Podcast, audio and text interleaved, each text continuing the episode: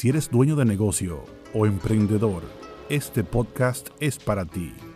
Mantente al día con las últimas informaciones fiscales y legales para el crecimiento y desarrollo de la pequeña y mediana empresa en la República Dominicana. Con Olga Segura, gerente de operaciones de Grupo Segura Rodríguez. Tus finanzas en orden. Hola, muchas gracias por sintonizarnos como cada lunes. En este episodio vamos a responder la siguiente pregunta. ¿Es necesario constituir una empresa para empezar un negocio en el país? Bueno, vamos a responder esta pregunta desde, desde nuestra experiencia acerca de cómo asesoramos a cada cliente que nos llega con esta solicitud porque la verdad es que hay muchas opciones eh, en el mercado a la hora de constituir una empresa.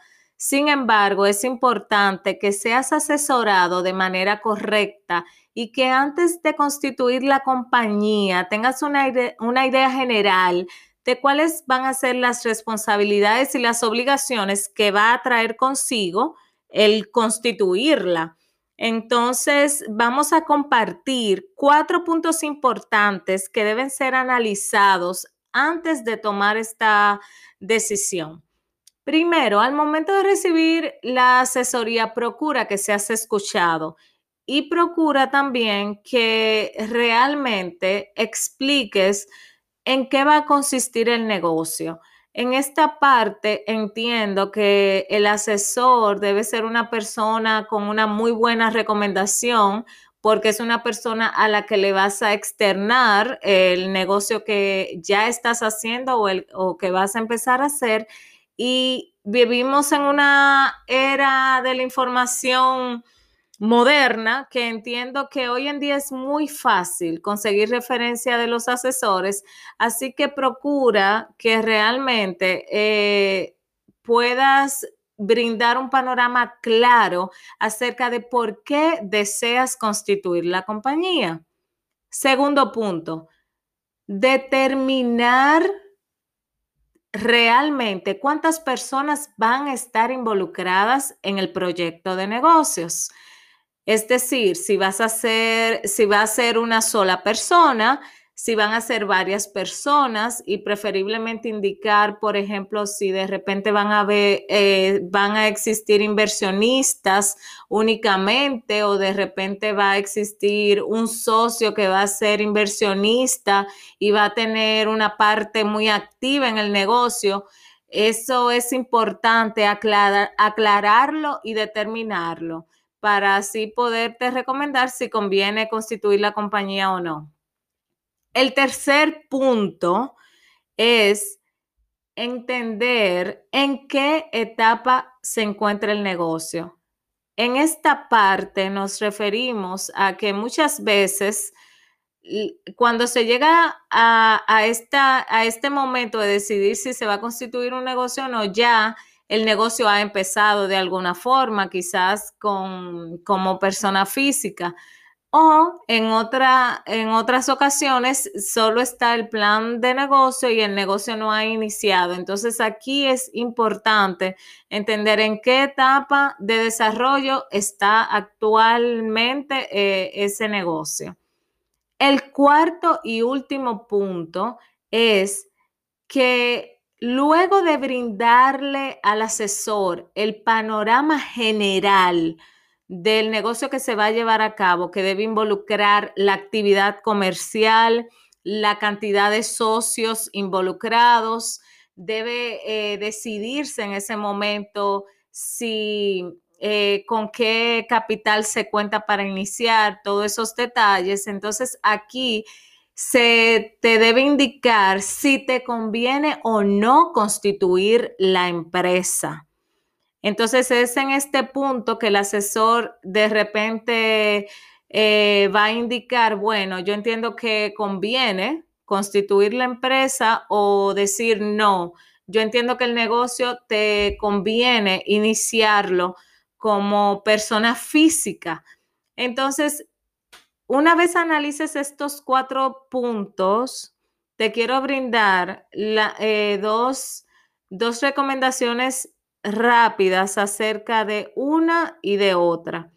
En el caso de que te convenga constituir una empresa, que deben indicarte si te conviene constituirla como una sociedad SRL de único dueño, SA, si es una organización, por ejemplo, sin fines de lucro, lleva otro proceso de, constitución.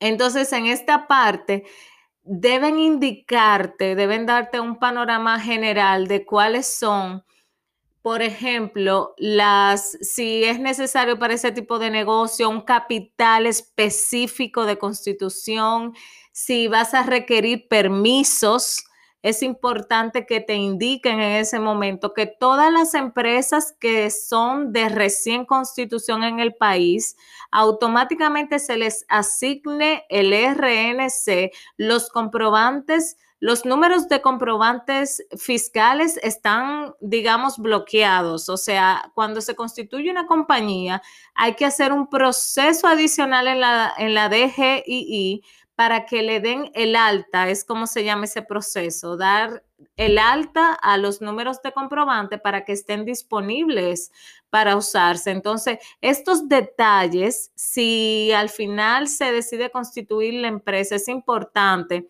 que lo que, lo, que se definan y que se te expliquen. Ojalá que también se te pudiera brindar un panorama general de qué régimen tributario te conviene y, otros detallitos también. En el caso de que realmente eh, ya se tiene la idea de negocio, y se te recomiende que quizás inicies como persona física, entendería que quizás este tipo de recomendación te la darían específicamente quizás si es un negocio que ni siquiera ha arrancado. Estaría, estaríamos muy de acuerdo en que si un negocio no ha arrancado y tiene la posibilidad de empezar como persona física, lo haga, porque así se va a poder desarrollar eh, con, tu, con el número de cédula del dueño, por ejemplo, y igual se puede formalizar, es decir, aunque sea un negocio como persona física, puede tener un nombre comercial que se registre en ONAPI, puede tener un registro mercantil, se les habilita los comprobantes fiscales, si quiere hacer negocios con el Estado puede hacerlo, es decir, puede ser proveedor del Estado, puede emplear, tener empleados también, o sea que de manera general, cuando nos llegan casos en los que el negocio ni siquiera ha arrancado y quizás